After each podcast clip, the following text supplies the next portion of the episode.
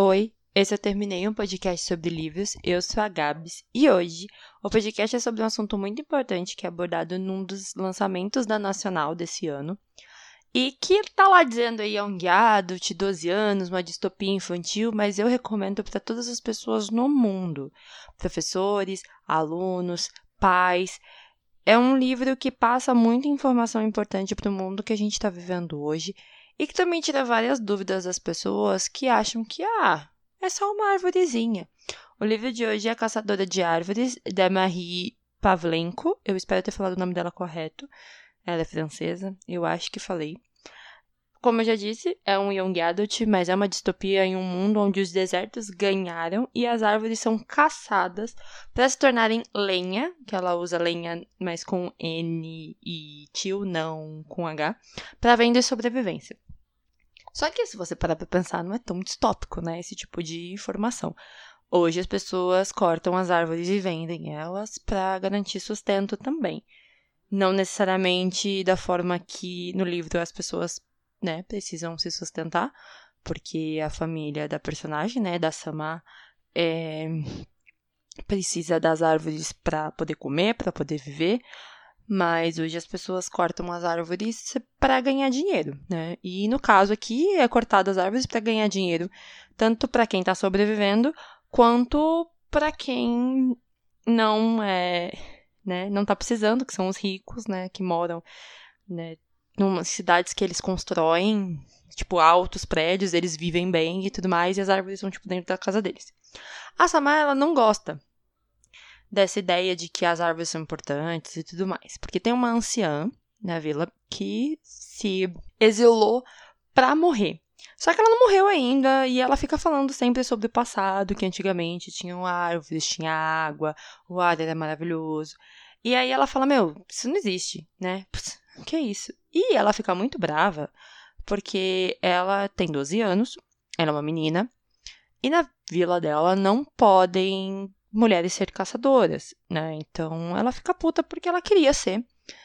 E aí um dia ela fala: Quer saber? Eu vou. Então ela pega e segue os caçadores de árvores e vai atrás deles. Sofre um grandíssimo acidente no meio dessa história. Cai num buraco e nesse buraco tem uma árvore e um lago.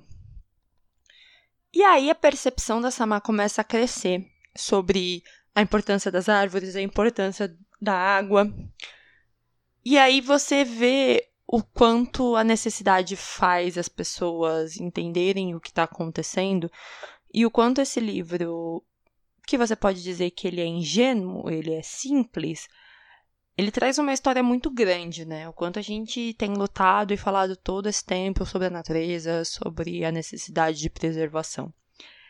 Tem uma parte no livro que eles falam que o ar, né, o oxigênio é retirado da água e engarrafado. E foi nessa hora que eu travei. Eu falei, cara, como assim? Como que a gente ia viver dessa forma, sabe? A água vira uma geleia para as pessoas tomarem, porque, tipo, não tem muita água.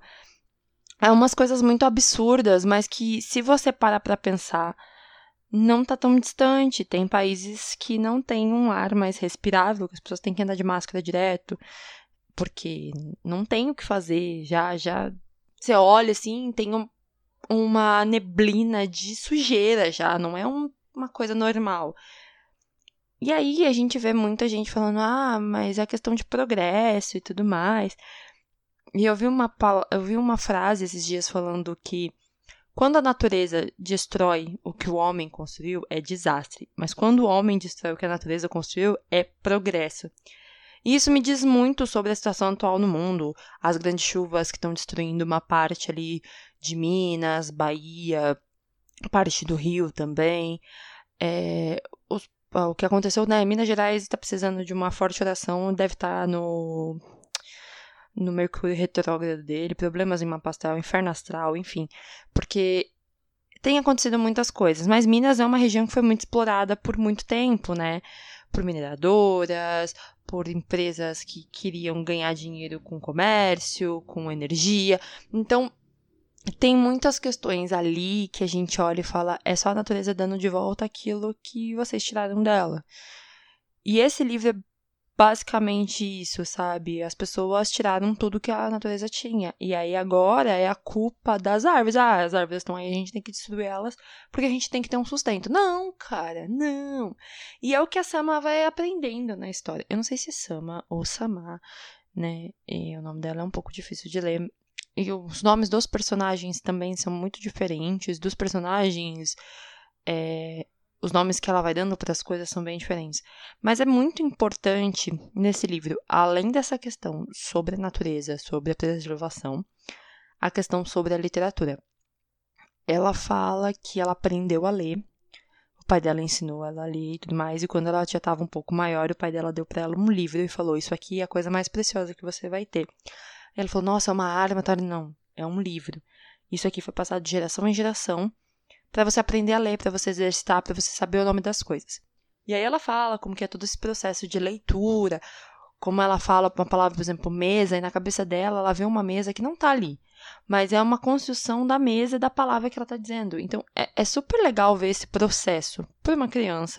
E eu não vou dar o spoiler do livro, mas é muito engraçado ver ela tentando dar significados para as palavras que ela nunca ouviu na vida, ou que ela nunca teve contato com o que aquela palavra quer dizer, né, o objeto que, que tem aquele nome. Então, é super engraçado essa parte, assim, de, de conhecimento. E eu amo a anciã passando todas as informações. E o livro começa com uma passagem que você não entende muito bem o que está acontecendo. Aí a história vai seguindo e quando acaba você entende a passagem do começo. Então eu achei isso super legal, porque essa história é meio que o meio dessa passagem toda, né, para entendimento do que está acontecendo. É um livro lindo, muito curto assim, eu diria que é um livro que dá para todo mundo ler. A linguagem dele é muito boa, ele não tem capítulos, ele não tem é, partes, né? Ele já é direto, ele tem pequenas pausas no meio, que são espaçamentos que tem entre, vamos dizer assim, uma parte, uma, um capítulo do livro e outro, mas são só espaçamentos. E a Nacional enviou para os parceiros o livro com uma semente para a gente plantar uma árvore. Eu moro em São Paulo, né, em condomínio. Se eu morasse em casa, talvez seria mais fácil. Eu vou tentar fazer o plantio dessa árvore, porque eu achei super importante na história todo esse processo e a ideia de o quanto a gente precisa das árvores, não só porque ah, né, elas filtram o ar ou porque elas estão ali para a diversidade, mas por conta do calor, por conta da água, por conta da sombra, por todos os processos que ela pode trazer de benefício. Então eu achei esse livro muito maravilhoso tiram várias dúvidas das pessoas que falam assim: ah, mas ai, é só uma árvore. Ai, mas não vai fazer falta. Vai, gente, vai. Vai chegar uma hora que vai fazer falta. E eu acho super legal a forma como foi abordada, a forma é, didática e lúdica que o, o livro tratou isso. Então eu recomendo muito, muito mesmo. Eu agradeço muito a Nacional por ter enviado esse livro. Quem já leu A Caçadora de Árvores, manda no arroba terminecast. Quem não leu, eu recomendo demais. Vou deixar o link da pré-venda leiam, passem para todo mundo. Eu acho que professores têm que ler na escola esse livro, eu acredito que os pais têm que ler com os filhos, nesse processo de alfabetização, de crescimento mesmo, para as crianças já crescerem com a ideia de que o mundo precisa ser cuidado. E é isso. Um beijo para quem ficou até agora e tchau!